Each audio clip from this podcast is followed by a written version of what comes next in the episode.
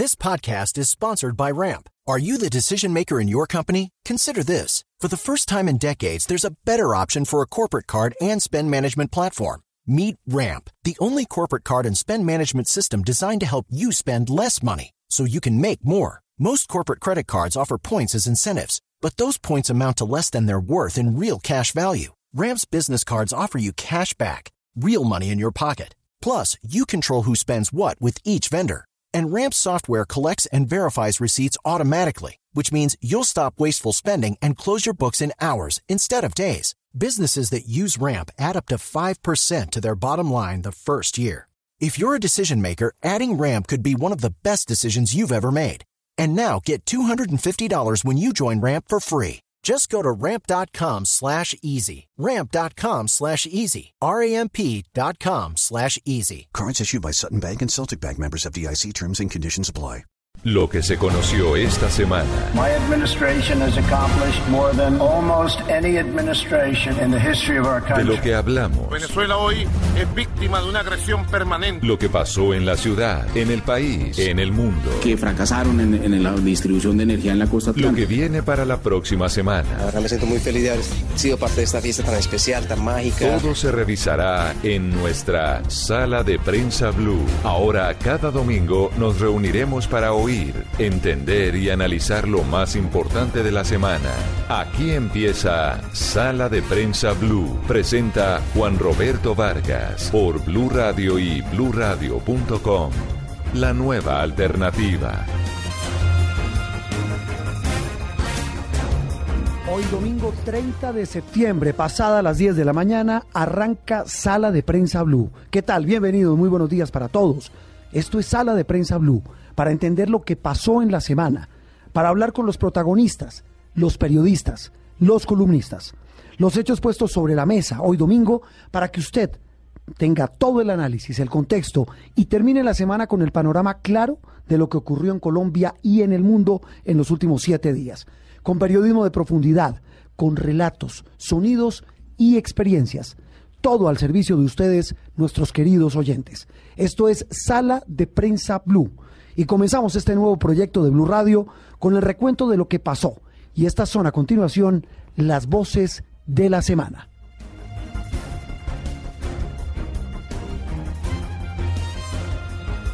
Nicolás Maduro se apareció en la ONU, llegó a Nueva York y desde el Pleno de las Naciones Unidas defendió su régimen y contraatacó a quienes lo califican de dictador y a quienes dicen que en su país hay una crisis humanitaria.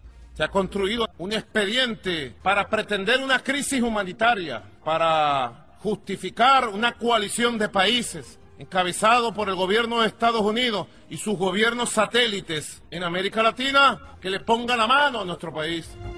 El presidente Donald Trump también habló duro en la ONU. Esta vez dejó de lado por un momento los muy graves problemas internos que tiene para atacar a más de uno. Trump literalmente no dejó títere con cabeza, incluyendo por supuesto a Venezuela. Todas las opciones están sobre la mesa, todas, las más fuertes y las menos fuertes, y usted sabe a qué me refiero con la palabra fuerte. Todas las opciones están sobre la mesa con respecto a Venezuela. Entre tanto, el mandatario de Colombia, Iván Duque, quien se inauguró como orador ante el Pleno de la Asamblea General de la ONU, también se refirió a Venezuela, incluso dándole más importancia que a la lucha antidrogas. Estamos viviendo la crisis migratoria y humanitaria más indignante de la historia reciente de la región por cuenta de una dictadura que aniquiló las libertades. Desde España, el director del diario más importante de Venezuela rompe su silencio. ¿Qué tan cerca estamos de una confrontación armada entre Venezuela y Colombia? Fábula, exageración. El director editorial de la revista Semana nos cuenta. En la costa nadie sabe qué va a pasar con Electricaribe. El director del diario más importante de la región nos cuenta el drama de los costeños que no ven la luz al final del túnel. Los colombianos están de moda en Argentina. Un cronista del prestigioso diario deportivo Olé nos cuenta por qué les va tan bien a nuestros futbolistas en el mítico fútbol gaucho. El escándalo sexual en Cartagena que tiene al borde del abismo a la ministra de Justicia española. Desde Madrid los detalles de la tormenta desatada por un viaje de jueces españoles a la heroica. El infierno de la minería ilegal en Colombia, el crimen de los geólogos en Antioquia, dejó al descubierto una realidad. Un experto nos cuenta. Y J Balvin, el gran fenómeno musical del momento en el mundo, el único latino en las grandes listas americanas, estrella, ícono y símbolo de éxito. Andreina Solórzano y Juan Roberto Vargas los saludamos junto a Cristina Bejarano, María Camila Orozco y todo el equipo de Sala de Prensa Blue. Bienvenidos.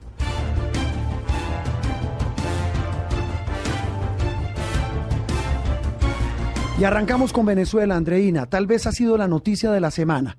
Sin duda, el haber visto a Nicolás Maduro ante el Pleno de la ONU de manera sorpresiva. Lo había hecho en la pasada asamblea, pero verlo de nuevo fue una sorpresa para más de uno. Lo que dijo indignó a muchos. Dice que en Venezuela no hay dictadura, que se prepara una conspiración internacional en su contra. Y lo más grave, dice entre otras cosas, que Estados Unidos y sus países satélites, entre esos Colombia, están preparando una intervención en su país. Exactamente, y sobre todo la negación de la crisis humanitaria, eh, asegurando que, esta, que, esto supuestamente es un plan que está urdiendo Estados Unidos para poder eh, justificar una intervención. Es uno de, la, de las, eh, digamos, de los caradurismos más grandes que vimos en su intervención. Caradurismo, traduzcámoslo, cinismo. Exactamente, tal cual, cinismo. Y precisamente queremos hablar con, algún, con uno de los periodistas más destacados de Venezuela, que desde el año 2005, si no estoy mal, está fuera del país porque tiene un proceso judicial en su contra. Es el director de uno de los medios de comunicación más respetados, el diario El Nacional, eh, Miguel Enrique Otero, quien va a estar acompañándonos hoy eh, para hablar de esta participación de Maduro y cuál es el panorama de esta, de esta, de esta de esta confrontación entre Venezuela y Colombia que ya dejó de ser algo de los dos países para convertirse en algo más global. En un tema global. En Sala de Prensa Blue, a nuestros oyentes eh, les contamos, Miguel Enrique Otero, director del Nacional, es el equivalente al director del diario El Tiempo en Colombia, el más importante de nuestro país. Los saludamos a esta hora de la mañana, señor Otero. Muy buenos días en Colombia, muy buenas tardes en España. Gracias por estar en Sala de Prensa Blue. Muy buenas tardes. Bueno, muy buenas tardes. Usted ve perfecto el sonido a esta hora de domingo en, desde España. Eh, señor Otero, eh, ¿cómo vio la intervención de Maduro? Todo lo que ocurrió, lo que dijo el presidente de los Estados Unidos, lo que dijo nuestro presidente Iván Duque que se estrenaba en la ONU y todo lo que ha girado esta semana alrededor del tema de Maduro y la dictadura. Bueno, la verdad es que yo creo que eh, Maduro se ilusionó en el sentido que él creía que iba a, reunirse con Trump. Alguien le, le, hizo creer que eso era posible, quizás el canciller, que es muy incompetente, el señor Arriaza, pero en todo caso llegó hasta Nueva York, que no, no pensaba ir, y, y, Trump lo despreció, no, no lo recibió, era lógico que no lo recibiera.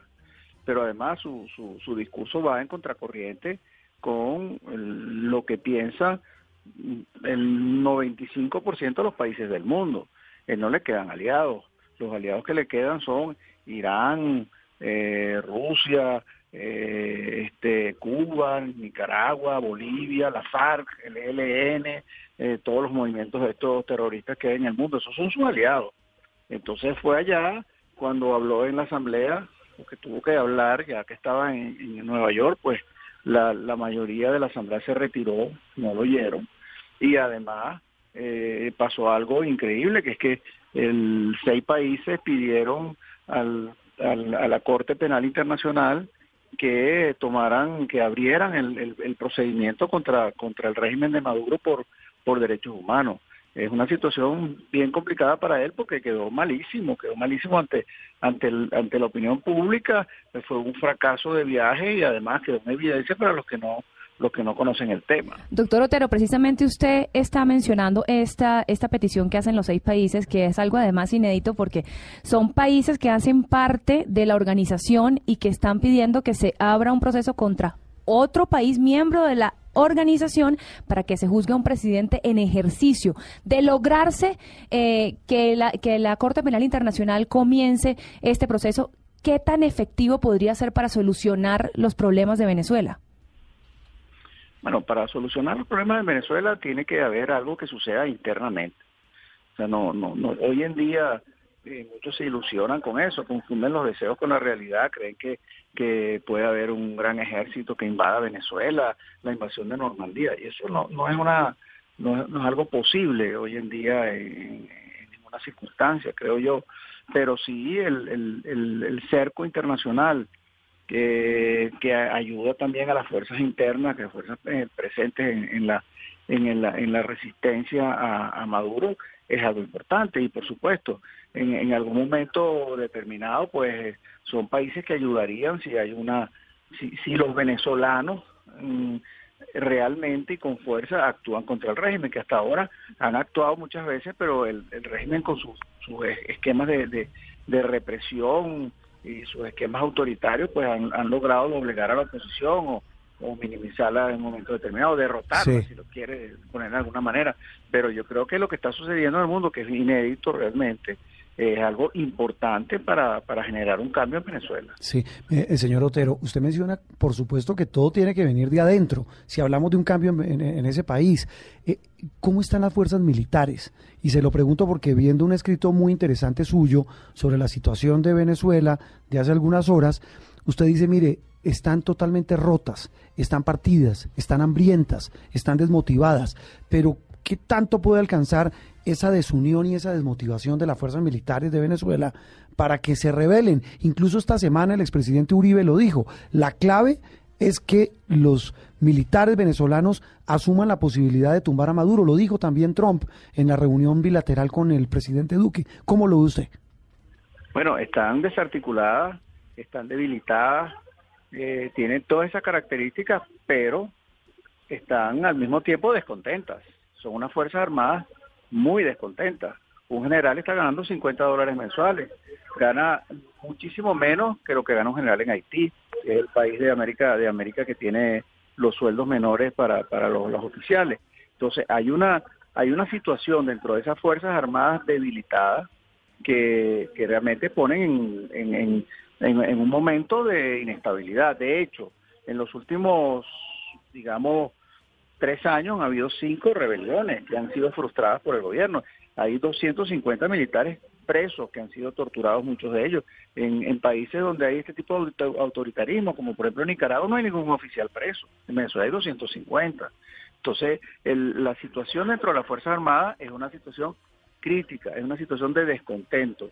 Eh, por supuesto, hay una cantidad de oficiales que participan en, el negocio del narcotráfico y porque en Venezuela hay una alianza con, con la FARC, el ELN y toda la producción de droga que, que, va de Colombia, en el norte de Santander, y hay, hay una gente que dentro de las Fuerzas Armadas que hacen lo que sea por mantenerse. Al mismo tiempo hay una hay un grupo de oficiales que están comprometidos en hechos de, de corrupción, eh, muy significativo. En Venezuela la corrupción ha sido una política de Estado y también hay una cantidad de, oficiales que están eh, han estado involucrados en cuestiones de derechos humanos que no, no, no van a tener dónde irse si el régimen cae.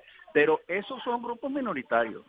La mayor parte de las Fuerzas Armadas, dentro de esas Fuerzas Armadas, de, atomizadas y debilitadas y, con todas las características que tiene el, ejército venezolano están en un nivel de descontento gigante.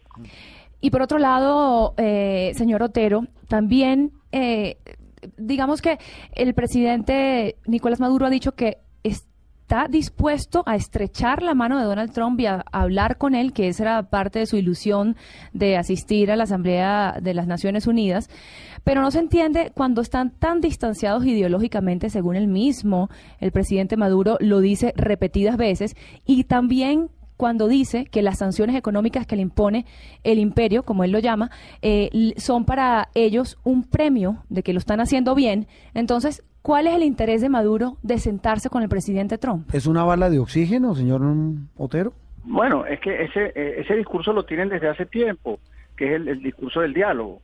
Ellos creen que con el discurso del diálogo eh, apaciguan las fuerzas que están en contra de ellos. Y de hecho lo han logrado. El, diálogo interno, que además este, estaba este señor Rodríguez eh, Zapatero, que, era el articulador de él, bueno, logró que, ellos, que ellos ganaran tiempo, convocando diálogo con algunos sectores de la oposición, entonces las dividía, eh, al mismo tiempo convocaba, trataban de convocar elecciones, en fin, ese tipo de, de, ese discurso del diálogo, que es un discurso, un discurso cristiano, pues, cuando hay un, una, una, una confrontación muy grande, bueno, vamos a dialogar, claro, pero el diálogo para ellos es la, es la puñalada trasera. El diálogo para ellos es ganar tiempo, es engañar a la gente. Y por supuesto, en el caso de Trump, Trump dijo, no, yo no voy a dialogar con este señor, que va a dialogar, un señor que, eh, una, una, un régimen que está que dice que todos los males del país eh, han sido consecuencia del imperialismo yanqui, ese tipo de cosas y todo lo que ha hecho. Entonces, ese, ese discurso del diálogo cada día es menos relevante para el régimen para mantenerse. Sí. Eh, mm, señor Otero, una pregunta final, muy cortica, porque entendemos eh, eh, la amabilidad que ha tenido con nosotros de atendernos hoy domingo. ¿Ve alguna salida? ¿Se ve algún punto de quiebre con esa situación económica terrible que se vive en Venezuela? El drama de los migrantes que lo vivimos aquí en Colombia. ¿Ve algún punto de quiebre de que ocurra algo pronto? No, yo sí creo que puede haber una rebelión como las que ya ha habido yo creo que hay una población que está totalmente en, contra del, régimen. Si, si, en Venezuela hay una rebelión y más o menos tiene fuerza, la, población lo va a apoyar y además hay sectores grandes del chavismo, de lo que queda del chavismo, que, que van a aprovechar ese momento para también deslindarse del, del régimen. Y están todos estos países que quieren que, que, quieren ayudar en un proceso de cambio que venga de adentro, que no que no que sea de afuera. Entonces todos esos factores están confluyendo, o sea, se están alineando los planetas y yo creo que en algún momento se puede producir una ruptura definitiva, que creo que cada día estamos más cerca. E, e, esa, esa, frase, esa frase es clave, señor Otero, que lo diga una persona como usted, pues nos, nos dice mucho y les dice mucho a nuestros oyentes de lo que puede pasar en el vecino país. Señor Miguel Enrique Otero, director del Nacional de Venezuela, de Caracas, muchas gracias por atendernos. Lo que usted decía, Andreina, él lleva exiliado ya varios años en ese país, ya tiene ciudadanía española porque fue uno de los primeros objetivos del régimen. Sí, así como varios directivos, varios directivos del Nacional también están en la misma situación. Mm. Eh, de hecho, el papá de Leopoldo López, eh, mm. que estuvo hace poco por acá, por Bogotá, y lo tuvimos en Noticias Caracol, él también es uno de los que por ser parte de la Junta Directiva del Diario Nacional no puede entrar a territorio venezolano. Y ese no es sino la, confirmación de que hay una persecución a la, a la, prensa en Venezuela, que es definitivamente innegable. Persecución que incluso ha llevado hasta, hasta, la, hasta que les han negado el papel para la impresión del diario El Nacional. Eh, hablábamos con eh, Miguel Enrique Otero aquí en Sala de Prensa Blue y a esta hora de la mañana, en Sala de Prensa Blue, domingo en la mañana, hablamos eh, de la mirada colombiana y sobre todo porque en medio de este cóctel terrible que se ha gestado, este caldo de cultivo terrible del conflicto del vecino país y, de lo que implica para Colombia, ha surgido pues una tesis entre descabellada, entre asustadora y entre insólita, la de la posibilidad de una confrontación armada, una confrontación bélica entre Colombia y Venezuela, todo por cuenta de la búsqueda de ese enemigo que intenta crear el régimen de Maduro para tratar de buscar una salida. Saludamos a esta hora de la mañana a Rodrigo Pardo, colega, amigo de esta casa. Rodrigo, director editorial de Revista Semana, gracias por eh, atendernos hoy domingo en Sala de Prensa Blue. Rodrigo, buen día. Buenos días, Juan Roberto, a usted y a todos los oyentes. Eh, muy buenos días. Bueno, Rodrigo, arrancamos este programa hablando con Miguel Enrique Otero, usted lo escuchaba, el director del Nacional. Él habla de que tiene que, lo que pase tiene que venir de adentro, el punto de quiebre tiene que venir de adentro. ¿Qué va a pasar?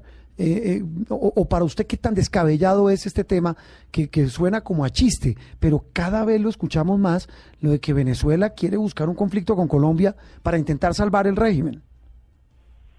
Sí, yo estoy de acuerdo con Roberto que es una hipótesis totalmente absurda, descabellada, los adjetivos que usted utilizó y podríamos alargar esa lista enormemente. No tiene ningún sentido que Colombia y Venezuela eh, puedan ni siquiera pensar en una confrontación. Ahora, lo cierto es que estamos en un escenario muy complejo, porque fíjese Juan Roberto que las relaciones entre Colombia y Venezuela de alguna manera forman parte de un triángulo también con Estados Unidos. La semana pasada, en la Asamblea General de las Naciones Unidas, vimos cómo coinciden las posiciones de Colombia y de Estados Unidos hacia Venezuela. Ese viaje un poco eh, show que hizo el presidente Maduro a la Asamblea General fue para hablar contra Colombia y Venezuela, de manera que se está formando un triángulo ahí eh, muy peligroso que alimenta, digamos, una, una gran dificultad para Colombia porque formar parte de un triángulo con dos mandatarios tan radicales, tan eh, eh, heterodoxos, tan locos de alguna manera como son Trump y Maduro, pues es muy difícil para Colombia. Rodrigo, pero lo cierto es que se nos están metiendo. Hay incursiones en el espacio aéreo colombiano. Eh, vimos también la semana pasada que militarizaron la frontera. Vimos también a un alto general eh, asegurando que China, Rusia y Cuba también están participando en estos ejercicios militares. Entonces, ¿cuál debería ser la actitud de Colombia ante esta provocación? Sabemos que no puede caer en la provocación, pero ¿qué, qué debe hacer Colombia? Primero que todo, no caer en la provocación. Y eso, eh, sobre eso hay muchas acciones. Eh, lo, que ustedes mencionan ha ocurrido durante años, incluso en la época en que el chavismo no había llegado al poder. Y siempre se han podido manejar las cosas de una manera eh, tranquila y racional. obviamente las relaciones entre Colombia y Venezuela siempre han sido difíciles, ahora son aún más difíciles que nunca, pero a los, a los gobernantes se les elige para que tengan precisamente la capacidad de manejar eh, las situaciones difíciles y sobre todo de no utilizar eh, la guerra que pone en peligro vidas, que pone en peligro eh, la seguridad de los países de cuenta de obtener unos grupos pírricos políticos de corto plazo, que es lo que está ocurriendo en este momento. Mm. Yo sé que el, el régimen de Venezuela es indefendible, es una dictadura, es, es arbitrario, está haciéndole muchísimo daño a la gente en Venezuela. Estamos viendo a los venezolanos salir de Venezuela en unas cantidades que son inverosímiles y más de un país con la riqueza de Venezuela, pero eso no nos debe llevar a perder la cabeza fría y agravar la situación con actitudes que pueden propiciar actitudes bélicas en ambos lados de la frontera que, que terminarían generando pues una, una, una, situación en la que todo el mundo perdería aún más de lo que ya de por sí estamos perdiendo. Mm, y eso sin contar, Rodrigo, pues el tema de las diferencias de armamento y, es decir, Venezuela está quebrado, lo sabemos, pero, pero tienen aviones, tienen tanques, tienen lanzamisiles, nosotros realmente no los tenemos. Una situación eh, difícil e y de incertidumbre pensar siquiera, como usted lo dice, en ese absurdo escenario de una confrontación. Rodrigo Pardo, director editorial de Revista Semana, gracias por atendernos en Sala de Prensa Blue. Gracias a usted, Juan Roberto, y a todos los oyentes. Un muy feliz domingo. Esto es Sala de Prensa Blue.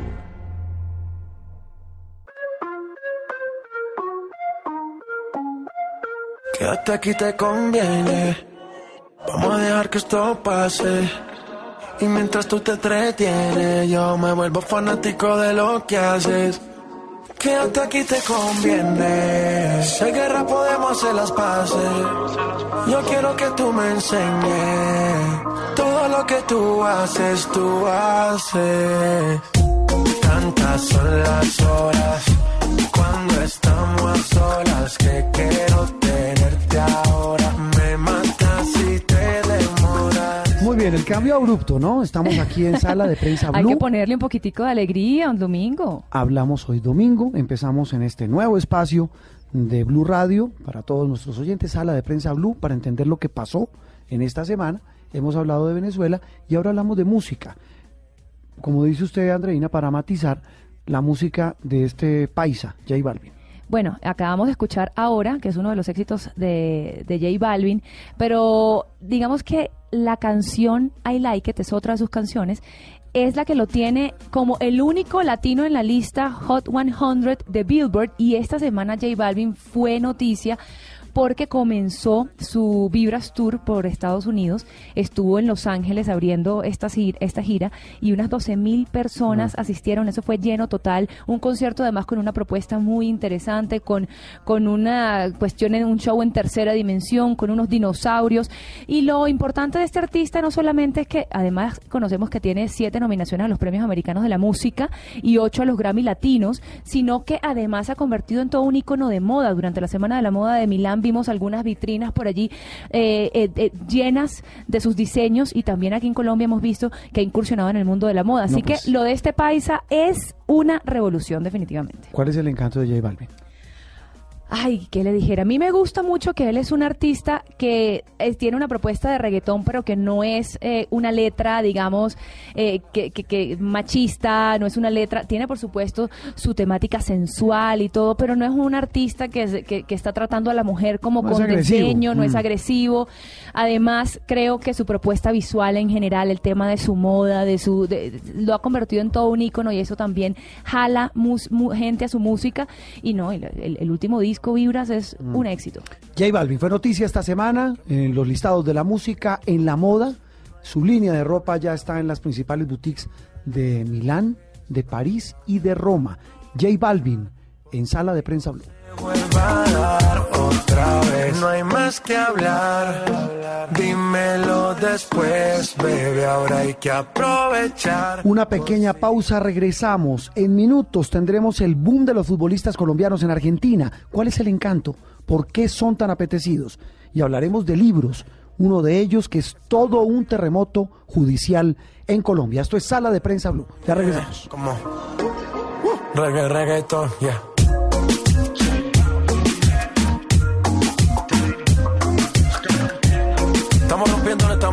Muchachos.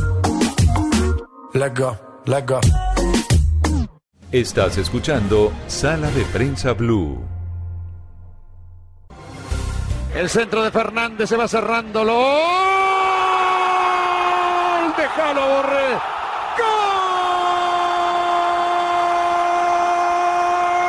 ¡Gol de River! Lo hizo Borré. 35 minutos. Merecido lo tiene el colombiano, ¿eh? Palacio de primera bien para Juanfer. Pone segunda Quintero. Va Quintero. Va Quintero. Aceleró. Va Quintero. Quintero hacia adentro. Quintero construye un golazo. Quintero. Quintero. ¡Qué pedazo de gol, mamita mía! ¡Gol! Estas narraciones tan emotivas que ustedes están escuchando, pues evidencian algo que para los colombianos era exótico.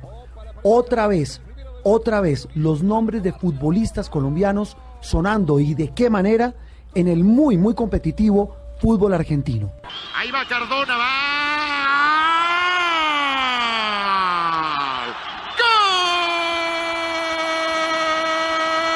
hacen goles, ponen pases y se convierten en las grandes figuras hoy de los más grandes equipos de ese fútbol mítico como es el fútbol del sur del continente.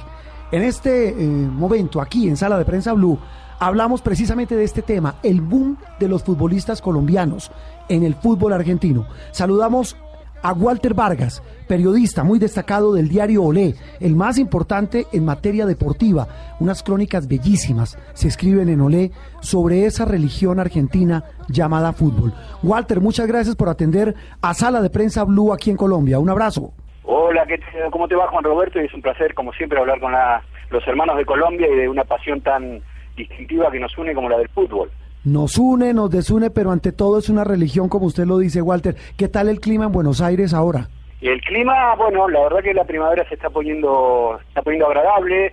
eh, nació con demasiado calor, más en tono veraniego, más, más en tono veraniego. Después se volvió a una especie de coletazo invernal y ahora digamos que es una primavera con todo en su lugar, una temperatura muy agradable. Sí, una primavera, Walter, que pareciera compararse con la que están viviendo los futbolistas colombianos en Argentina. Él- hace una semana, hace ocho días, recién veíamos emocionados en la televisión y escuchábamos los relatos de las emisoras argentinas del superclásico de toda la vida, el River Boca, esta vez en la bombonera que ganó River, pero nos llena de emoción ver a jugadores colombianos, a Quintero, a Santos Borré, a, a Barrios, que es la gran estrella de Boca, a Villa, que se está adaptando al equipo, al Boca, eh, al mismo Cardona, protagonistas de semejante clásico que concentra la atención incluso mundial. ¿Cómo ve usted, Walter, ese boom de los futbolistas colombianos allí en el fútbol argentino? ¿Cómo ve ese boom? Bueno, a ver, te diré que hace rato ya, te diría que hacia finales del siglo pasado, que los jugadores colombianos dejaron de ser para los argentinos o un exotismo o un, Sí. o un misterio. El jugador colombiano ya es una realidad a escala planetaria y, y en Argentina todo jugador colombiano ya ha recibido con una expectación grande, sea de equipo chico, sea de equipo mediano, sea de equipo grande. Eh, nombraste a Wilmar Barrios Sí. eh, y nombraste también a los jugadores de River y nombraste a pasar a, a Cardona eh, podemos decir que Barrios ya es ídolo de la afición de Boca, que eh, Juanfer Quintero va camino a ser ídolo de la afición de River y que Rafa Borré, conforme tenga minutos y titularidad, está llamado para grandes cosas también. Walter, y para claridad de nuestros oyentes aquí en Colombia, en Blue Radio, en Sala de Prensa Blue, eh, tratemos un poco de, re- de recordar esas viejas glorias. Yo digo viejas porque son de hace 15, 16 años, de la época gloriosa de los colombianos en Boca y River. Por ejemplo, un Wilmer Barrios, un Wilmar Barrios, bien podría compararse con un Chicho Serna un, eh, un Santos Borré guardando las proporciones podría ser algo parecido a un Falcao cuando jugó en River. Estamos viendo realmente un renacer de esos jugadores colombianos en esos equipos argentinos, porque además, Walter, es muy difícil triunfar en el fútbol argentino. Eh, lo de Barrios tiene un mérito extraordinario porque eh, hay una historia, una tradición en boca de, centromedios aguerridos, temperamentales. Es una camiseta, como decimos en la Argentina, muy pesada la de Boca, no cualquiera se la pone. Eh, y ponerse la camiseta de Boca eh, y ser el, el, que gobierna el medio campo, ganar las pelotas divididas, tirarse a los pies y recibir una ovación de lo que se llama la 12 es francamente difícil. Eh, diría que eh, Wilmar Barrios está ganándose el derecho ya, eh, por lo menos llenando la planilla de admisión, a ser o devenir uno de los grandes número 5 de la historia de Boca. Es decir, de un club que tiene una tradición eh, prototípica en términos de caudillos, como lo fue la Sati, estoy hablando de, de los primeros, de las primeras décadas del siglo pasado, como lo fue Pesia, como lo fue Antonio Ubaldo Ratín, que fue el jugador por ahí tristemente célebre expulsado por el árbitro alemán en el Mundial 66, después la Junta hasta la llegada de, Chicho Serna, que fue una revelación, eh, y un ídolo, y después ha pasado mucho tiempo para que un jugador de esa característica, eh, como se dice de, de pico y pala acá en la Argentina, eh, tuviera la aceptación de una hinchada tan exigente como la, hinchada de Boca. Y lo de mm, los jugadores de River, yo estaba pensando eh, en Rafa Borré, eh, estaba pensando en Rafa Borré, estaba pensando en Juanfer Quintero, y vos me trajiste a- al Tigre Falcao, y está muy bien que me lo traigas, eh, eh, pero yo me acordaba especialmente de Juan Pablo Ángel, tal vez porque Ángel estuvo mucho más tiempo del que estuvo el Tigre, que llegó de muy chiquitito a Buenos Aires, era un adolescente, eh, y conforme jugó un puñadito de partido ya dio el salto a Europa. Sí, es que, es que estábamos recordando nombres, eh, Walter, de esos futbolistas colombianos que pasaron por el fútbol argentino. Eh, claro, no recordaba a Juan Pablo Ángel, que fue gran goleador en la época de, que jugaba Aymar, que jugaba el mismo Gallardo, hoy técnico de River, en fin, unas grandes figuras. Eh, Walter, eso en los equipos grandes, los equipos pequeños argentinos, y esa es una particularidad que no veíamos antes, también han reclutado a futbolistas colombianos. Por ejemplo, Arboleda, arquero de Banfield.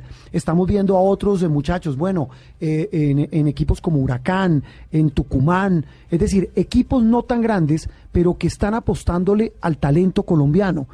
Sí, definitivamente. Bueno, a ver, eh, hace unos años, eh, está bien, este, en este caso es un mediano, en un chico, Dubán Zapata fue una estrella en estudiantes, Juan Fernández Otero en un año fue transferido a Europa, eh, Jaymar Gómez Andrade está en un gran nivel en Unión después de haber pasado por Central, y te confieso que para mí Arboleda fue una, una revelación. Eh, no, no, lo, no lo tenían ni carpeta, y es un jugador que se ganó eh, el arco de Banfield, que no es un arco sencillo, es un equipo que salió campeón en, en 2009, que tiene una gran tradición en el fútbol argentino, que ya había llegado a final de un campeonato en la década del 50, eh, no es fácil. Y el que dejó muy buena impresión, que no lo has mencionado tú, pero yo te lo repongo, es Jefferson Menan Alosivi.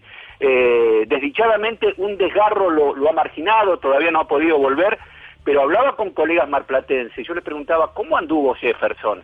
Eh, y, y me lo dijeron con una metáfora que en la Argentina es una metáfora redonda, que quiere decir un relojito, es un jugador que ha gustado mucho y que además ha gustado porque en una ciudad tan, tan invitadora a la noche, al trago y a todo lo demás, a los placeres de la noche justamente, eh, es un profesional cabal Jefferson. Walter, hola, te saluda Cristina Bejarano. Mira, el tema que nos interesa es que haya continuidad. La clave parece ser es que para que brillen en la selección Colombia los jugadores tienen que brillar primero en la Argentina, en el fútbol argentino. ¿Usted lo ve así, eh, Walter? No, me parece que eso tiene que ver con, con la- las características de, de- de- de los entrenadores.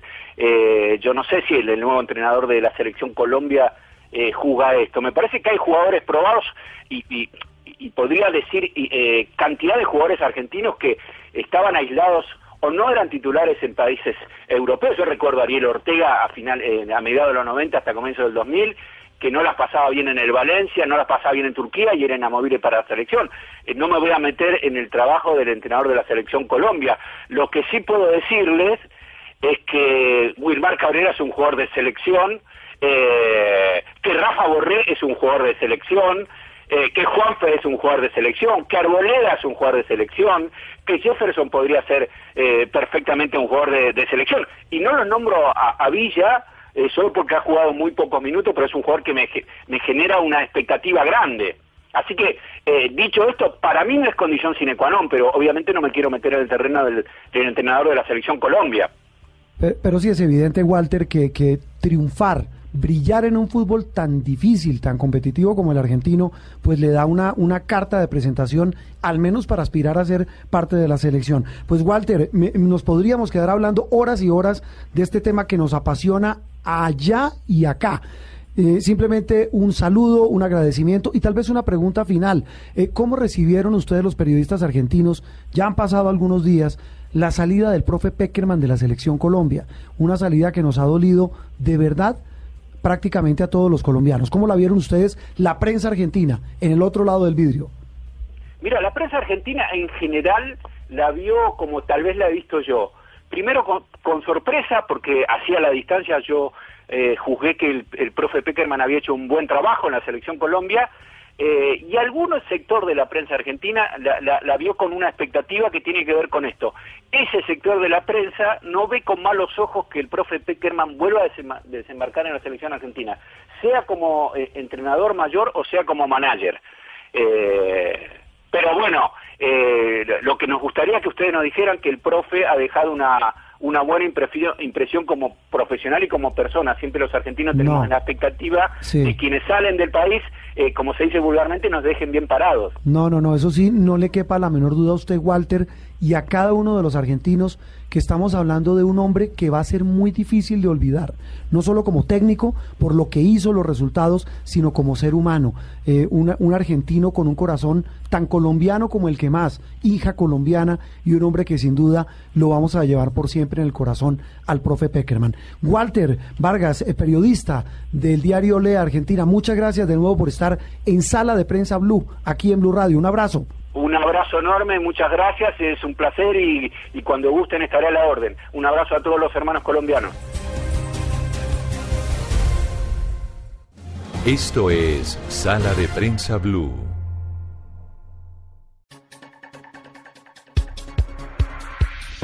Muy bien, y del fútbol hablamos de escándalos. El, más reciente y el que tiene conmocionado a España, Andreina, eh, tiene que ver con una grabación y con Colombia. Sí. Y es una y lo peor es que es una grabación que se hizo hace 10 años casi. Eh, pero hasta este momento es que se está conociendo y tiene en la picota nada más y nada menos que la ministra de Justicia, Dolores Delgado. la ministra que en ese audio pues revela detalles de una fiesta de fiscales y jueces españoles en Colombia, más exactamente en Cartagena hace 10 años. Lo grave no es la fiesta, lo grave es que se habla de prostitución de menores. Un escándalo muy grande. Enrique Rodríguez, nuestro compañero permanente allí en Europa, en Madrid, pues eh, hoy domingo, ya un poco más reposado después de la tormenta, Enrique, buenos días en Colombia, buenas tardes en España, eh, pues la cosa pues ya pinta, eh, tal vez la primera pregunta es, ¿se cae o no se cae nuestra amiga la ministra de Justicia española? Bueno, Juan Roberto Andreina, yo creo que no se cae. Yo creo que si no ha caído ahora, ahora mismo no se va a caer. Ahora bien, esta, esta predicción mía tiene eh, validez, digamos que hasta el lunes por la mañana, porque ah, mañana puede haber seguramente alguna revelación más sobre esas conversaciones y quién sabe si podría caer. Pero en la situación actual no parece que vaya a caer.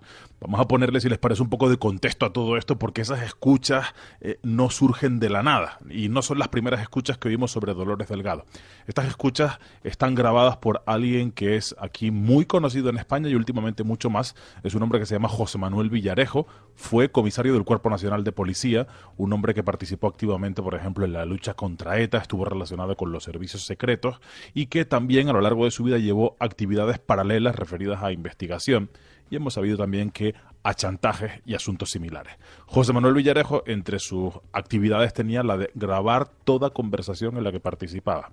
Esta la grabó en una comida, almuerzo, cena, que se produjo hace aproximadamente, como ustedes decían, unos 10 años, y en ella estaban Dolores Delgado, que era entonces fiscal antiterrorista de la Audiencia Nacional, el comisario Villarejo, que entonces era un alto responsable policial, y el juez Baltasar Garzón. Allí, en esa conversación, hablan sobre ese viaje a Cartagena de India y cómo la que entonces era fiscal se encontró con esos jueces que ella pensaba estaban acompañados de menores. Vamos a escuchar 25 segundos de esa conversación. El sonido, como se imaginarán, no es muy bueno, pero es muy revelador de lo que cuenta Dolores Delgado.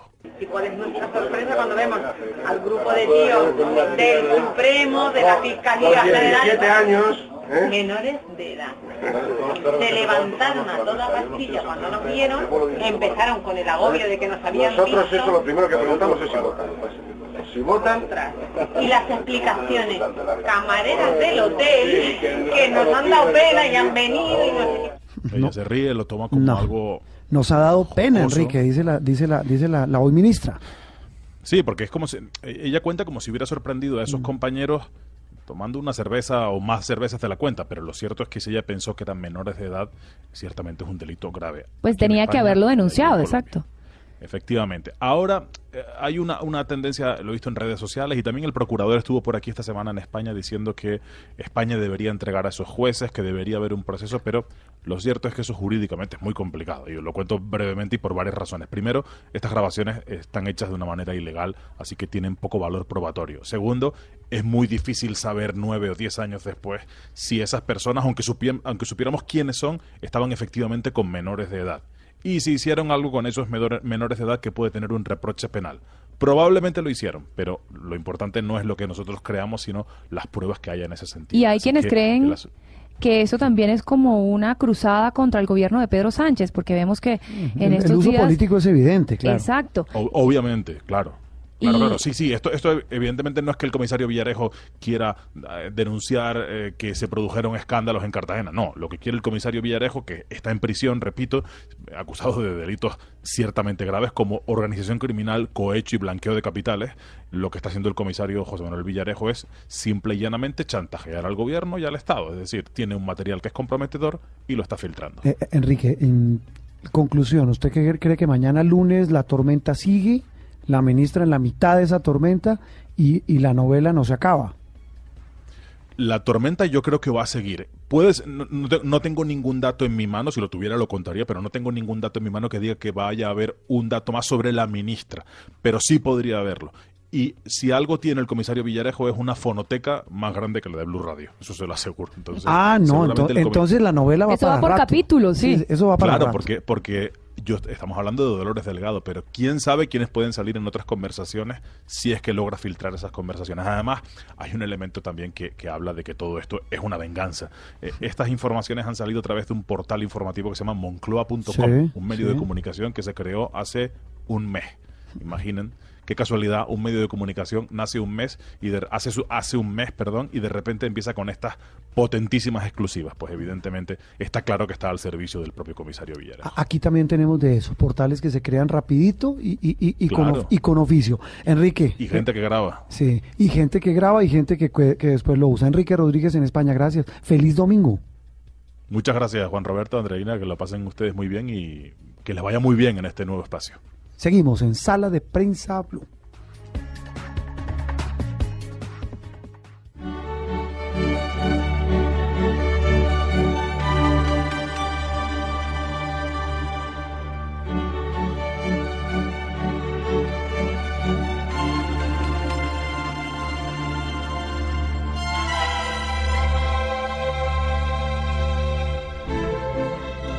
Bueno, el himno de la Champions. Hablamos en Sala de Prensa Blue de Tendencias. Cristina Bejarán, otra de nuestras compañeras, joven de Tendencias. Bienvenida. Gracias, Juan Roberto. La tendencia esta semana parece ser FIFA 2019. Eh, eh, perdón, a ver, de- despacio. FIFA 2019, eso es el juego de estas consolas. Es un videojuego, es un Sí. simulador deportivo. Em, salió el viernes y en. Colombia cuesta 179 mil pesos. El original. El original, sí, señor. El chiviado, ¿cuánto vale? El chiviado, si no, no sabría decirle. Pero la cosa es que no lo lee, algunos de los equipos son exquisitos. ¿Usted sabe que estamos hablando, Andreina? Yo la verdad poco un poco de videojuegos, debo decir, yo me Que quedé en el Nintendo, yo me quedé en. Super Mario Bros, No, yo no. no evolucioné después de eso, pero lo que debo decir es que cada vez que he pasado en algún lugar donde están jugando me impresiona demasiado la realidad que cada vez están logrando estos juegos. Y esa realidad, Cristina, se traduce en un negocio millonario y en un negocio que viene con este FIFA 2019 que usted dice lo lanzaron este viernes. Sí, es solo el año pasado, FIFA 2018, vendió más de 10 millones de copias alrededor del mundo entero. Las originales. Sí, Mm. Y- Sú- súmele las chiviadas, es que, ¿no? Solamente las originales. solamente las originales, pero eh, este FIFA 2019 tiene una novedad con respecto a la Champions. ¿Qué es cuál?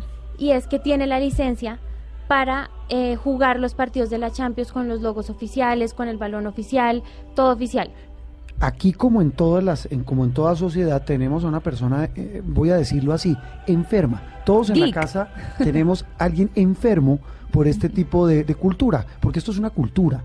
De hecho, en Noticias Caracol esta semana, Viviana Dávila presentaba a un joven que vive de eso, de jugar, lo contratan equipos, no entiendo muy bien cómo, para ser estrella de esos equipos, se lo llevan para Estados Unidos y Europa a, a- a jugar, es una enfermedad rentable. Miguel Garzón, del Servicio Informativo, Miguel es un hombre dedicado a eso, además de trabajar, Eso sea un gamer. un gamer. Gamer, Miguel, geek, Exacto. toda la vaina, o sea, todo lo que tenga que ver con cultura pop y toda la cosa que cuando chiquitos nos dijeron que no pierde el tiempo en eso, en este momento vea que no fue tanto el Vives tiempo que de se eso perdió. también. Vive de Claro, eso. no. Miguel, bienvenido a Sala de Prensa Blue. Gracias, Juan Roberto, Bueno, ¿qué ha Cri- habido? Cristina hablaba de lo que vale, de lo que venden, de la tendencia y, y- y de lo que significa esa cultura. Eh, ¿Por qué la música de la Champion, decía Cristina, tiene la licencia? Para los que no sabemos del tema, ¿qué significa eso? A ver, lo que pasa es que este juego tiene la particularidad de que aparte de la licencia de la Champions, que es lo nuevo en este momento, también eh, viene manejando licencias de las diferentes ligas nacionales. Por ejemplo, está la Liga Águila, está la Liga de Argentina, está la Liga... Yo he jugado con Millonarios. Pues Sí, cuando mi hijo me deja jugar, he jugado con Millonarios. Está la Liga eh, Española, está la Liga Italiana, está el Calcio, están todas las ligas y aparte de las ligas están todos los jugadores. Y está todo actualizadito. Entonces, por ejemplo, ahorita ya eh, Cristiano Ronaldo va a salir con la Juve. En el anterior salía con el Real Madrid. Y Ospi- todo- Ospina con el Nápoles. Exacto. Todo ya llega actualizadito. Entonces, la principal, eh, digamos, eh, ventaja de este juego, de este lanzamiento, es que se trajo la licencia de la Champions League, que la pedían todos los, los fans de los juegos de FIFA. Eh, porque esta licencia la tenía otro juego, que es el PES, el Pro Evolution Soccer, que también fue otro con el que crecimos, que en algún Ese momento hace gusta- 10 ese me años gustaba más. es que hace 10 años cuando empezamos a jugar todos estos juegos, el PES le ganaba al FIFA en algunas cosas, o en la mayoría de cosas realmente. Recuerde que en, la- en las portadas, en las primeras portadas de este juego, el pibe Valderrama fue portada de este juego del Pro Evolution Soccer. ¿Cristina ha jugado FIFA? Sí, yo juego FIFA, eh, pero yo juego es con el Deportivo Cali, no con Millonarios. ¿Ve? Ah, ¿sí ve? Mira, ¿Sí y, yo, ve? y yo que soy hincha de la América. Cuando quieran Terrible. jugamos un partidito. Eh, estamos hablando de un negocio multimillonario. Pero rentable, pero por todo lado. Y no solamente con los juegos de video de fútbol o de Mm. deportes, sino los juegos de shooting, sino los juegos de... ¿Los juegos de qué? De shooting es de eh, Pistolas. disparos en primera persona. ¿Se ha jugado Call of Duty o cosas así? Sí. Eso. Esos son los juegos de shooting. Que usted, coge, que, usted coge, que usted coge el control y queda mirando para arriba, pero con la pistola para abajo, pero entonces Solo- no sabe para dónde moverse. Solo una pregunta final para los dos. ¿Cómo hace uno para jugar con tantos botones? Ya, yo creo que uno se acostumbra. Yo creo que es motricidad millennial, la verdad. Pero yo no soy yo, yo no soy yo no soy millennial y yo no soy millennial, lo que pasa es que yo Sí, crecí sí, con eso. carreta que Yo- usted no, no, no, no, yo yo yo empecé con Cristina el sí juego. que es chiquita, pero usted no. Miguel. Por eso, no, por eso yo no soy, yo crecí con el con la Cruz y con el A y B que venían en el Nintendo, no más. Ahorita ya creo que si uno cuenta mal El los- Atari, claro, el famoso claro, Atari, el, el yo- Nintendo, el Atari, el 2600, todas estas consolas que han venido evolucionando y bueno, y han evol- evolucionado tanto que ya en este momento es casi que jugar con el mismo jugador ahí en la pantalla. Miguel, y por ejemplo, dices que, que es muy muy realista, y muy apegado pues a, a lo que realmente son los jugadores. Ahí un Neymar se está cayendo a cada rato también. Ah, esa es No, pero, entonces, pero, pero vea que sí trae, por ejemplo, una modalidad en la que uno le puede, puede simular faltas. Vea pues. Uno puede con el con la O sea, y eso se queda despichado esa modalidad cuando uno No, no, está no, uno- eh, jugando está con Neymar. jugando, Usted está jugando y usted Oiga. sabe qué, qué, qué- qué botón mover, cómo moverlos. Ok. Y el muñeco se cae y el juez le cree. O el juez no le cree. Eso es, es realmente, o sea, es alucinante ¿Sabe, todo sabe eso. cuál es una que me encantó? Del 18, creo que, me, repito, cuando mi hijo me deja jugar en la consola de él, eh, eh, que uno puede adelantar la barrera y el árbitro lo regaña. Claro. Imagínense. Muy bien, Miguel, gracias. No, Juan Roberto, por acá a la orden cuando necesite y chévere su programa. Lo vamos a estar escuchando. Sala de Prensa Blue. En instante regresamos. El periodista del diario más importante del mundo que se metió con las disidencias de las FARC.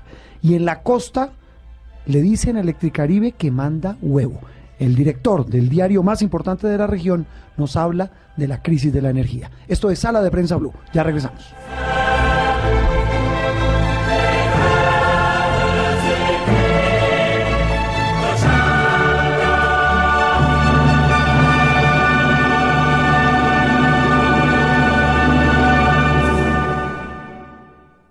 Estás escuchando Sala de Prensa Blue. Muy bien, y continuamos a esta hora del domingo, de la mañana de domingo, en Sala de Prensa Blue, hablando, Andreina, de otro tema eh, crucial para el país. Un tema que tiene que ver con la energía. Y la energía con una región que queremos mucho, pero que cómo ha sufrido por ella. Hablamos de la costa caribe, Electricaribe.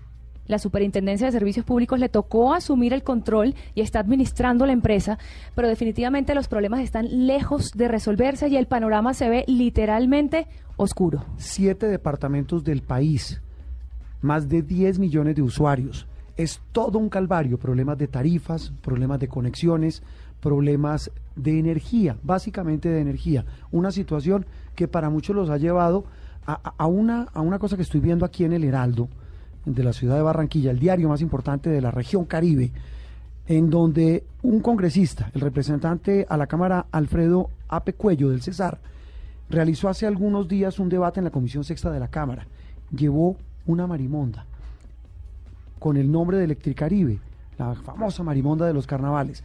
Y él, eh, Ape Cuello, con una camiseta que dice, mandan huevo.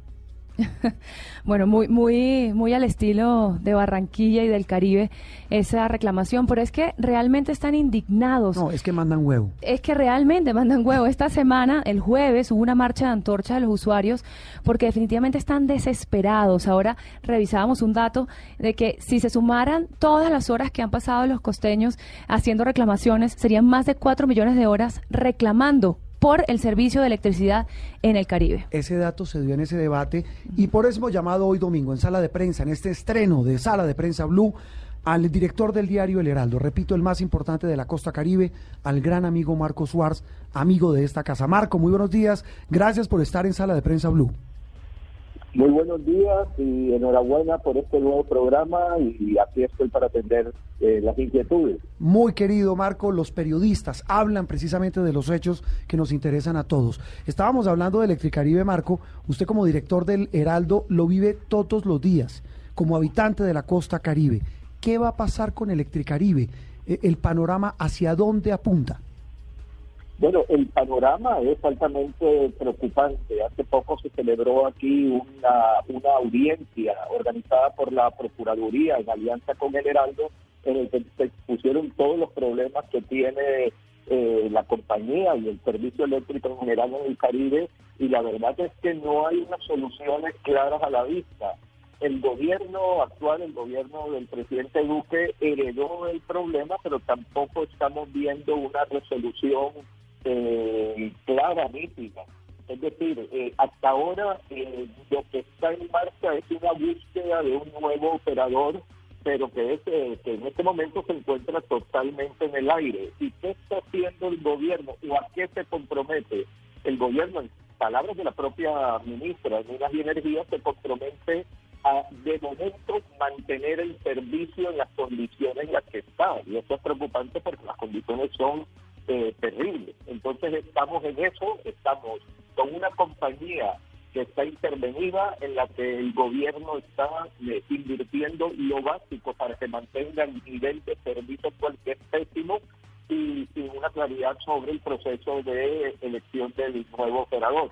Pero entonces parece no haber salida. ¿Quién cree usted que debe asumir pues la operación de algo tan fundamental como un servicio público como la electricidad?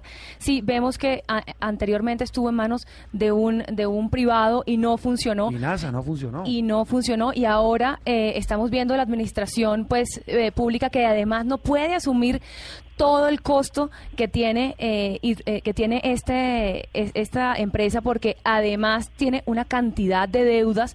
Primero, ¿cuáles son las deudas y quién cree usted que debe asumir? Es que aquí eh, Electricaribe tiene unas deudas como de 3 billones de pesos acumuladas. Y por otra parte, Electricaribe necesita, esto es un cálculo de expertos que han hecho, necesita para adecuar el servicio a las necesidades de la demanda una inversión más o menos 7.2 billones de pesos en 10 años. Entonces, ¿en qué momento estamos? Eh, lo que está haciendo el gobierno es, en el momento, como yo decía antes, estar invirtiendo para que se pueda prestar el servicio en el, eh, como se está haciendo ahora. ¿Qué se puede hacer? ¿Cómo se rompe este círculo vicioso en el que nos encontramos? Hay varios caminos, pero yo no soy el experto que va a decir cuál es el más apropiado. Hay uno que es la búsqueda de un nuevo operador. Eh, se ha abierto un concurso para encontrar eh, a, esta, a este nuevo prestador de servicios, eh, por lo que se nos dice, a 14 empresas que han hecho preguntas o que se han interesado en el proceso, pero no está claro Marco. que ninguna de ellas vaya a usar. ¿sí? Pe- Pero qué tan rentable puede ser para una empresa asumir este gallo, porque me está diciendo que necesitan una inversión de 7.2 Eh, más habla 3 de este billones. gallo, este, este potro tan- Exacto. tan bravo. ¿Que ¿Quién, eh, qui- ¿Quién se le va a medir a eso? ¿Es rentable?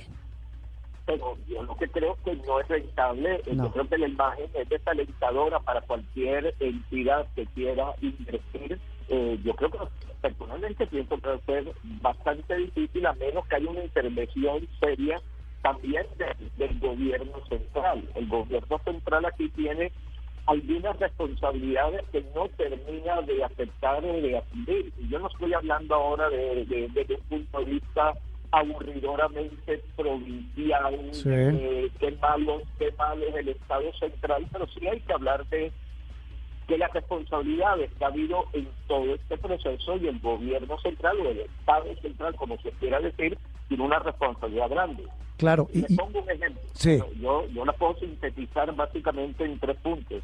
Sí. Eh, el Estado en su día, cuando existía aquí el sistema de Corelca, aquí había un mercado integrado en toda la costa norte y había una entidad que se llamaba Corelca, que también era, eh, se encargaban de la generación, de la comercialización y distribución, todo eso formaba un solo paquete de mercado y eso fue fragmentado en su día, Corelca se dividió eh, y hay ahora una serie de prestadores, de generadores y de, y de distribuidores a diferentes otras zonas de Colombia. Por otra parte, durante mucho tiempo nos preguntamos muchas personas en la costa, ¿qué hicieron los órganos de control, de supervisión de lo que estaba ocurriendo? Sí, entraron, intervinieron en el 2016, pero hasta entonces, ¿qué hicieron? para evitar que este proceso, porque este proceso viene de hace mucho tiempo, hay una responsabilidad debe tener el Estado o el gobierno central, como se quiera llamar. Y por último, la decisión de la intervención, desde mi punto de vista positiva, pues le crea una responsabilidad también al gobierno. Claro. Intervenir un juego de niños. No, no se puede lavar las manos y eso es evidente. Eh, eh, Marco, tal vez una pregunta final para redondear. En medio de todo este panorama, eh, el gobierno nuevo, el que lleva un mes largo, va para dos meses, eh, habló, insinuó en su primera intervención sobre el tema, sobre la posibilidad incluso de elevar tarifas. Eh, el tema, por demás, casi que se vuelve ofensivo frente al deprimente servicio que Electricaribe le presta a sus usuarios. Sí, pero esto hay que entenderlo bien. El gobierno habló, el ministro Carrasilla en su momento de elevar tarifas, pero eso ya está previsto en una Sí. resolución de la CREC adoptada en el anterior gobierno, de que los- las compañías eléctricas en general o de energía podrán, deberán pagar sus inversiones con cargo a los usuarios. Para ello deberán presentar paquetes serios de inversiones que justifiquen que la CREC les apruebe un aumento de energía, eh, de, perdón, en las tarifas. Sí. Pero evidentemente en el caso de Electricaribe, cuando se aplica eso, causa una gran indignación. porque primero los, No, pues, los claro. usuarios costeños están esperando una mejora sustancial del servicio antes de que les mencionen aumentos de tarifas. De tarifas. No, pues imagínese. Eh, Marco, eh, una, una pregunta final. Eh, ¿A usted qué se le ha dañado por la interrupción del servicio de energía eh, en su casa? En la casa, eh, a mí de momento que yo haya comprobado que se me haya dañado un objeto, no, pero sí me consta que a mucha gente se le ha dañado. Entre otras cosas, tengo, digamos, un privilegio, si se quiere llamar así, de Sí. eh, vivir en, en, en- en- en- en una zona donde ha habido una planta que cuando hay un anuncio que se va a producir una interrupción, eh, pues entra en funcionamiento la planta, por ejemplo. Pero sí me consta que incluso personas con planta estas súbitas interrupciones les han causado eh, desperfectos en productos, eso sí me consta de personas a las que conozco. A mí personalmente no me ha ocurrido todavía. Bueno, eh, en carne propia, no le ha ocurrido en carne propia. Marco Suárez, director del diario El Heraldo, el más importante, el diario emblemático de la costa caribe. Gracias por estar en Sala de Prensa Blue. Un abrazo. Como siempre, aquí bienvenido. Un abrazo y mucha suerte. Esto es Sala de Prensa Blue. Ahora en Sala de Prensa Blue seguimos en esta mañana de domingo hablando de tal vez, Andreina, uno de los peores escándalos de los que se tenga noticia, Odebrecht. De hecho, sí, sí, se podría decir que es el escándalo de corrupción internacional más grande que se ha visto en los últimos tiempos. Tiene por los cachos a un poco de gente. Se llevó por los cachos. sí. Exactamente. Eh, casi todos los ejecutivos de la compañía. También, por ejemplo, en Perú, a cuatro presidentes los tiene presos. De hecho, tumbó a un presidente, a, a Kuczynski. Y en Colombia también tiene a dos campañas enredadas. Y a gente presa también. Las campañas presidenciales de Juan Manuel Santos y de Óscar Iván Zuluaga. Ambas recibieron plata de Odebrecht. Jorge González es un querido compañero de Noticias Caracol. Eh, se dedicó en los últimos meses, dejó la televisión para dedicarse a escribir tal vez uno de los libros, de las obras más completas sobre este tema. Jorge, eh, para quienes no lo conocen, repito, trabajó en la unidad de informes especiales investigativa de Noticias Caracol, pero también lo había hecho en El Tiempo, en Revista Semana, en Revista Cambio, y es tal vez uno de los mejores periodistas investigativos del país. Trabajó también para la revista Dinero y está detrás de uno que otro escándalo, como Interbolsa, Agroingreso Seguro, las libranzas, en fin, un hombre que ha dedicado su vida a hacer periodismo de muy alto nivel. Nos complace tenerlo a esta hora de la mañana de domingo. Jorge, muy buenos días y gracias por estar en Sala de Prensa Blue. Eh, Juan Roberto y Alejandra, es un auténtico privilegio para mí hablar con ustedes y poder dirigirme a sus oyentes. Muy bien, tengo en mis manos, en mi poder, el libro que acaba de salir al mercado, escrito por usted, Odebrecht, la historia completa, los secretos de un escándalo de corrupción que desestabilizó América Latina. Como para que no pierda la costumbre cuando estaba con nosotros, deme un titular y deme un anticipo de lo que trae este libro. Eh, bien, Juan Roberto, lo primero que hay que decir es que hubo un momento de mi vida profesional en que la libreta de apuntes eh, estaba saturada de datos y ya los espacios periodísticos no resultaban suficientes para contar completa la historia de Odebrecht y para decir, por ejemplo, que el hombre que, el director de la picota que fue eh, puesto preso ayer por estar recibiendo un soborno Sí. de 20 millones de pesos, este mismo hombre eh, metió a una a una prisión de paso a un testigo fundamental en el caso de Odebrecht, que es el señor Gabriel Alejandro Dumar Lora. Lo pusieron allí 10 días, el- durmiendo sobre un piso de cemento, le suspendieron abruptamente la medicación. Este hombre tiene eh, un, un pro- problemas eh, mentales psiquiátricos diagnosticados y necesita un medicamento que lo mantenga equilibrado. Y esto lo hicieron aparentemente con el propósito de acallarlo. ¿Qué papel juega eh, juegan eh, eh, Alejandro y Juan Roberto, este hombre, en todo el entramado de corrupción?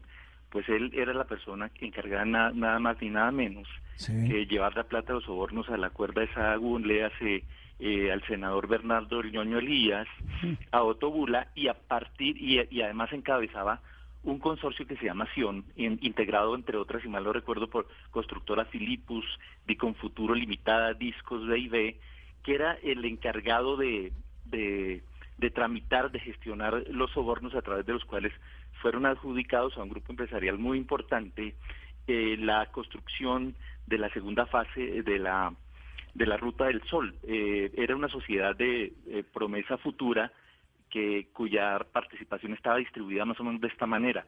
Odebrecht 62%, eh, la fiduciaria corficolombiana del grupo Aval el 33% y el 15% y el restante 5% eh, para el para el grupo el grupo Solarte. Entonces de ahí ese señor eh, tiene un testimonio no suficientemente explotado a mi juicio. Esa es una de las principales revelaciones que trae el libro. Sí, la, la, y una conclusión o una, o más que una conclusión, Jorge, una, una reflexión, es que aún falta mucha gente en Colombia por caer de los enredados con ese escándalo de Odebrecht, de los sobornos. Eh, sí, señor. Ustedes en el, en el preámbulo de la, de la conversación bien lo advertían. Mire, eh, yo arrancamos para el libro de la Génesis misma. Tuve la oportunidad de hablar largo en Curitiba, Paraná, Brasil, con un personaje muy importante que es el procurador del Estado, Carlos Fernando Santos Lima. Este señor encabezó nada más ni nada menos que la fuerza de tarea eh, que eh, desplegó la operación Lavallato. Como ustedes bien saben, Lavallato es la matriz del escándalo de, de Odebrecht. Odebrecht es hija legítima de Lavallato. Lavallato fue una operación de sustracción sistemática de recursos de, la, de, de Petrobras que sirvieron luego para aceitar maquinarias políticas en, en, Brasil. Y ese modelo, ese mismo modelo se replica a través de Odebrecht, de Camargo y Correa y de OAS, que son las principales empresas transnacionales de, Brasil, se replica, digo, en, el, en nuestro subcontinente.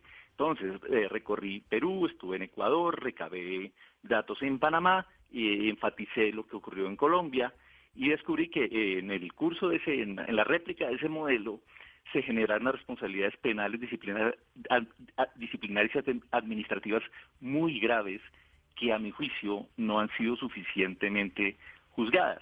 Entonces, miremos, eh, si me permiten unos segundos, eh, qué ha pasado sí, eh, en términos de resultados. Mire, Juan Roberto, sí. Perú, que es un país que, que cuyo sistema judicial eh, no es ni mucho menos mejor, superior No. al nuestro. Allí eh, cayó en, en, en el escenario de un, de un control político fallido, renuncia Pedro Pablo Kuczynski. Está pedido en extradición. Yo tuve la oportunidad de leer completa la solicitud de extradición con un sus- sustento probatorio increíble. Alejandro Toledo es presidente de la República. El cholo. Ujú. Es, es- es- exactamente. Eh, están comprometidos eh, eh, también Ollanta Humala y su esposa, otro presidente de la República. La- recientemente le abren un proceso eh, formal a Alan García en relación con un negocio que tiene que ver con la adjudicación a Odebrecht de la obra de la, para la construcción del metro de Lima. Cuatro presidentes de la República. En, Ecu- en Ecuador, condenado, preso y condenado, Jorge Glass, vicepresidente de la República. Carlos Polifagioni, Contralor General del Estado. No. Ale- Alexei Mosquera, ministro de Electricidad. Bueno, y en Colombia sí, tenemos eh, un par de personas de relativa importancia, digo, eh, de relativa importancia en cuanto a su ascendiente político y social Jorge. en la cárcel. Entonces creo que estamos un poquito rezagados. Jorge, y nosotros tuvimos eh, la semana pasada aquí en Colombia al juez que lleva el caso Lavallato, a Sergio Moro. Eh, y él, en e- cuando estuvo aquí, dijo que varios de los ejecutivos de la empresa que están presos en Brasil les falta por contar. Los de Odebrecht, ¿no? Los ejecutivos Exacto, de de Odebrecht. Odebrecht. Le falta por contar lo que pasó aquí en Colombia. ¿Qué cree usted qué es lo que falta por contar? ¿Qué pueden decir estas personas sobre lo que ocurrió aquí en Colombia con, con, este escándalo de corrupción? Pues mire, es lo siguiente, eh, yo también tuve la oportunidad de hablar durante más de tres horas en Curitiba con el juez Sergio Moro y él tiene una particularidad. Es un hombre muy formal, muy, eh, muy organizado, muy sistemático en sus procedimientos, pero conserva la vieja costumbre de, de tiene un tiene un armario, por llamarlo de alguna manera personal, donde tiene documentos en físico de todo el tema del lavallato y evidentemente allí hay unas carpetas que aluden a Colombia y aluden en concreto a las dos últimas campañas electorales. Eh, de es- esa información se ha ido eh, mm, filtrando, filtrando no, entregando eh, un poquito a cuentagotas en el escenario de una cooperación internacional a Colombia y a Perú y a Ecuador. Eh, pero, pero de verdad que tiene una gran mina de información respecto a la manera como exactamente fluyeron los pagos, eh, unos en especies, otros en servicios, a las campañas, eh, a las campañas políticas. Pero ¿qué ocurrió? Que aquí como tenemos tantos fueros y la jurisdicción judicial y administrativa es tan compleja, esto termina en manos de una pseudocorte, y lo digo con todo respeto, que se llama el Consejo Nacional Electoral. y si el Consejo Nacional Electoral no determina primero que hubo una vulneración, una violación de los topes, entonces no puede haber una compulsa legal de copias a la Fiscalía para que ésta siga el procedimiento que toca. Entonces nos enredamos en la maraña de fueros y tal, y por ese camino estamos desperdiciando la investigación. Y, ahí hay un tema, Jorge, ya para terminar, que, que, lo que usted dice es muy cierto, estamos tan rezagados, todo lo que ha pasado en América, todo lo que ha pasado en Brasil, todo lo que ha pasado incluso en Estados Unidos y en Colombia, escasamente dos personas tras las rejas. Bueno, Roberto Prieto, que se espera que cuente algo si se llega a un acuerdo con la Fiscalía, pero falta muchísimo por contar. Jorge, mil gracias y, y, feliz domingo. Gracias por atendernos y ayudarnos a entender semejante lío como es este de Odebrecht. No sé si puede hacer una acotación, si el claro que sí. una acotación muy breve. Claro que sí. En ese sentido, eh, Sergio Moro y Carlos Fernando Santos, que ya dije quiénes son, en Brasil dicen que a Colombia eh, le ha faltado eh, sentido de pragmatismo a su mm. justicia. Mire, eh, la principal fuente de ellos fue Alberto Yusef, un reconocido lavador de activos que ha estado vinculado a varios, a varios procesos en, en Brasil. Este hombre entregó las pruebas suficientes para meter a la cárcel a Lula da Silva, para condenar en instancia definitiva 139 personas y para abrir 1.643 procesos que ninguno de los cuales está amenazado por el espectro de la de la impunidad. Y nosotros aquí eh, manejamos los beneficios judiciales de otra manera, solo por el hecho de que el ex viceministro de Transporte, Gabriel García Morales, se allanó a cargos, es decir, reconoció su responsabilidad, solo por eso le otorgamos la mitad de rebaja de, la pena y el señor no ha devuelto un solo peso realmente efectivo de los 6.5 millones de dólares que admitió haber cobrado como coima. Se, se, lo resumo a usted y a los oyentes, Jorge. En otros países la justicia funciona y en Colombia simplemente no no estamos enjuiciando, pero, pero es así de sencillo. Jorge, mil gracias por atendernos. A ustedes un gran abrazo, que estén muy bien. Jorge González, Odebrecht, la historia completa, un periodista que se dedicó a escudriñar en ese, el peor escándalo de corrupción de los últimos tiempos en América Latina. Al regreso en sala de prensa Blue, la minería ilegal mató a los geólogos en Antioquia. La región está tomada por grupos criminales a los que no les conviene la minería formal. Esto es Sala de Prensa Blue. Ya regresamos. Estás escuchando Sala de Prensa Blue.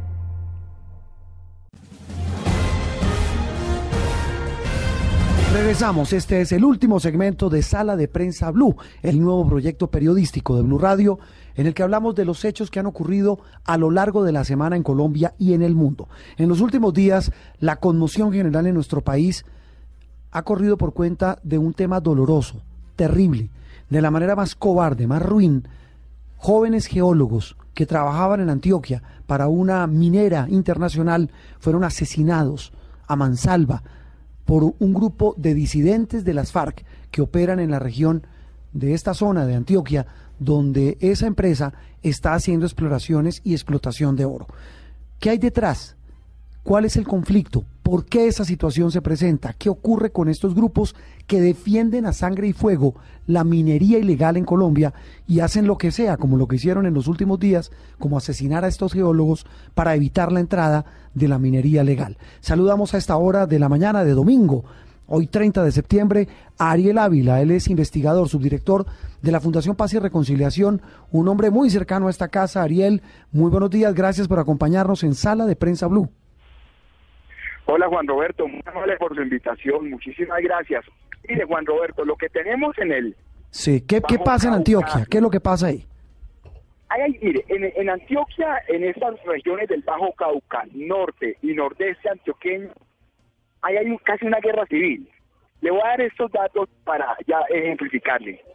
Ituango suma hoy, a hoy, sin haber acabado el año 2018, más homicidios que los que ocurrieron en cuatro años seguidos, 2015, 16, 17, 2014, 15, 16 y 17. Suma más homicidio habitual. En Caucasia hay un incremento del homicidio de más del 200%. En Tarazá igual. Entonces lo que tenemos allá es una disputa entre cinco organizaciones criminales. Dos disidencias de las FARC, la famosa de Frente 36 de Cabullo, otra del 18. Hay una, hay una guerra entre el clan del Golfo y unos antiguos socios que se llaman los caparrapos. Y está el ELN. En medio de esa guerra se han disparado las extorsiones, se ha disparado los cultivos de coca y la minería ilegal. Y en medio de esa situación de economías ilegales es que mueren estos tres geólogos y que hemos tenido miles de desplazamientos en una zona que durante el año 2016 fue de las más pacíficas en Colombia. Sí, Ariel, usted, eh, usted eh, y su equipo eh, en, en, Paz y Reconciliación en la Fundación publicaron un libro sobre este tema de la minería atravesada por el conflicto armado, los conflictos de tierras en Colombia. Las cifras de la minería ilegal en Colombia, para claridad de nuestros oyentes, son cuáles? ¿De qué estamos hablando? ¿De qué magnitud de negocio estamos hablando en Colombia con esta minería ilegal, esta explotación con estas retroexcavadoras terribles de manera ilegal en los ríos y, montañas de Colombia? Mire, Juan Roberto, le voy a dar estos cuatro datos. El primer dato es que hay 211 municipios de los 1.122 que tiene el país presencia minería ilegal solamente el 30% del oro que se saca en Colombia se saca legalmente, es decir, paga impuestos y regalías. El 70% es de la minería ilegal.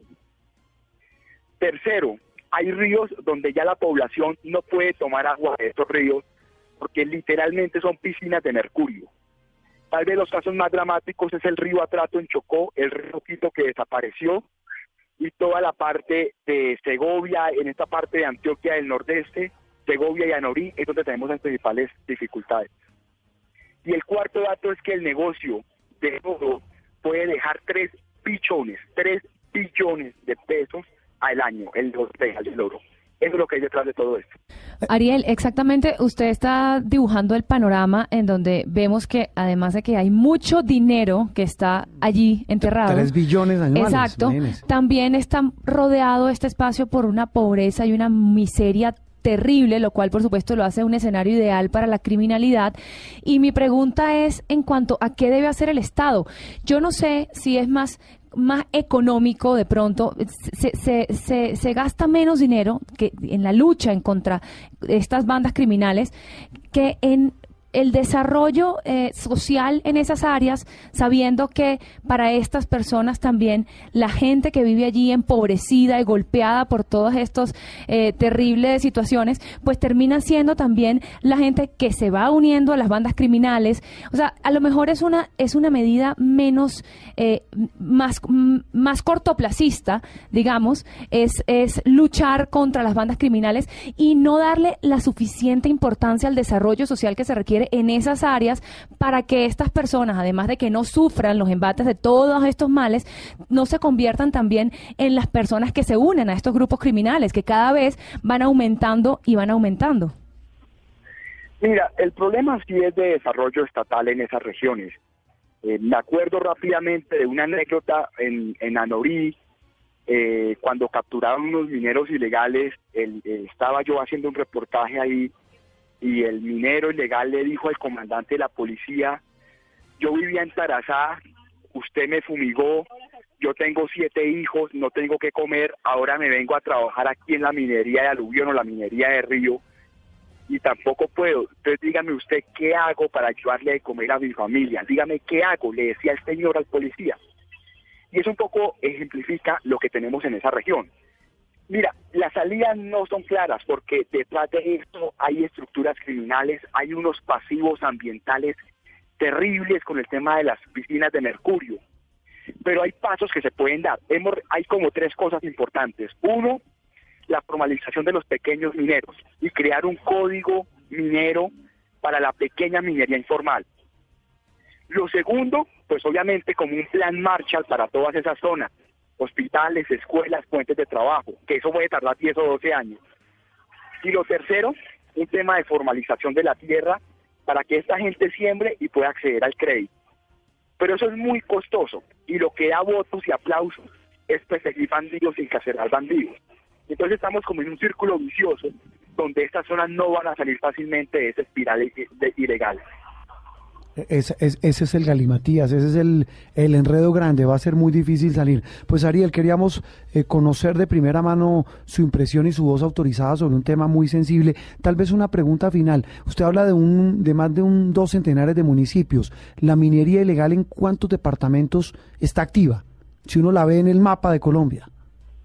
En- en- son 17 departamentos, pero obviamente, Juan, hay unos departamentos más afectados que Mm. otros. Sí. Eh, Antioquia, ese es lo más dramático que en este momento tenemos, el departamento de Chocó, eso es el departamento de Córdoba, Nariño, es una cosa terrible, esas son como las zonas más afectadas. Sí, y por supuesto ahí donde está la guerra y donde están también los cultivos de coca y, y, y toda esta problemática terrible. Ariel Ávila, muchas gracias y un gusto tenerlo aquí en Sala de Prensa en Blue. Un abrazo, mil gracias, y siempre a la orden. Esto es Sala de Prensa Blue.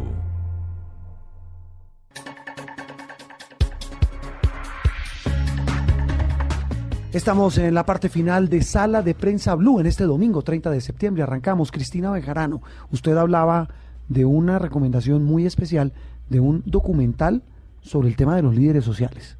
Sí, es un documental que el Senado de Estados Unidos está presentando hoy.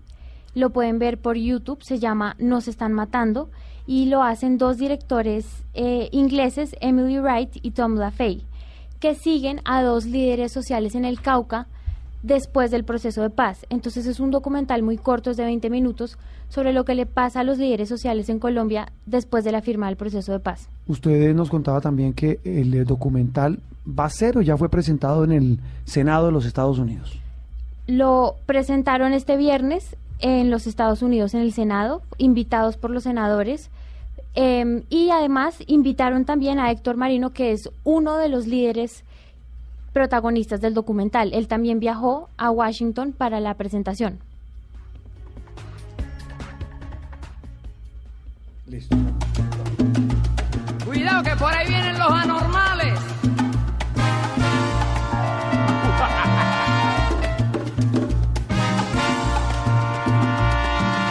y como estrella que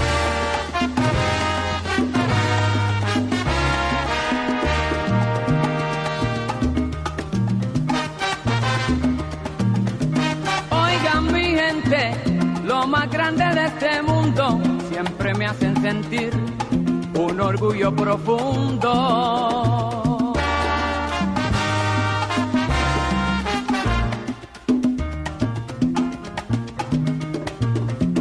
Lo llamé, no me preguntaron dónde, orgullo tengo de ustedes, mi gente siempre responde, vinieron todos. En Sala de Prensa Blue hablamos de música porque Héctor Lavoe es noticia.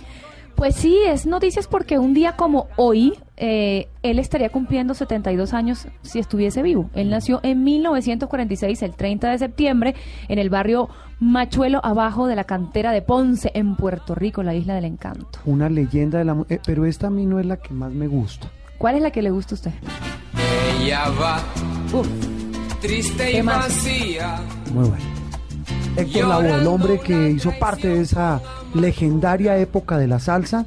La, la- la canción anterior, el ca- eh, la que usted mencionaba, la Divina del Cantante, que la, la compuso Rubén Blades. Mi gente, esa es de Rubén Blades. No, la, la que es de Rubén Blades es el cantante, El cantante. que también es buenísima. A ver. Esa es, de- esa es compuesta por Rubén Blades. Exacto, pero se, se popularizó en la voz de, de, de Héctor Lavoe porque además se convirtió como en un himno de su vida. Mm. Este, esto de que el hombre que está haciendo el show y hace a todo el mundo divertirse, pero detrás de, de bambalinas pues hay un sufrimiento porque sabemos que la vida de él fue pues bastante fuerte, tuvo una adicción bastante importante a la heroína, sufrió de depresión, asesinaron a su suegra, a su hijo y murió a los 46 años de un paro cardíaco. Sí, pero detrás de eso, esas causas de esa muerte, también estaba el consumo de drogas, de alcohol. Una vida trágica, tan, tan fascinante como trágica, la vida de Héctor Lavoe. Estamos llegando al final de Sala de Prensa Blue. Lo que viene, la clave de la semana que comienza. En noticias. Una muy importante, lunes próximo, el gobierno va a firmar el decreto que castiga de nuevo, persigue y permite a la policía decomisar la dosis mínima de droga. Sí, Juan Roberto, y también la próxima semana queda pendiente la presentación del proyecto de reforma a la justicia ya unificado. Después de los del intento del uribismo por en plantear una reforma en la que se proponía, entre otras cosas, la creación de la supercorte y la eliminación de las cortes en Colombia. Y también para la semana que viene tenemos pendiente el fallo de la Corte Constitucional sobre el acceso a tratamientos de fertilidad para las mujeres. Lo que viene la próxima semana tendremos más noticias, más periodistas, más columnistas, más contexto, más análisis. Esto es Sala de Prensa Blue.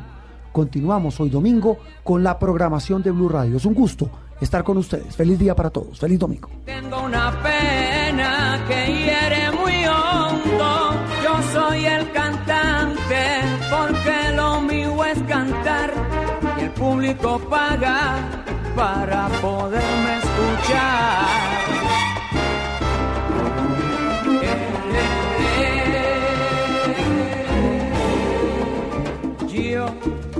Soy el cantante muy popular donde quiera, pero cuando el show se acaba, soy otro humano cualquiera y sigo mi vida con risas y penas, con ratos amargos y con cosas buenas. Yo soy el cantante mi negocio es cantar y a los que me siguen mi canción voy a brindar.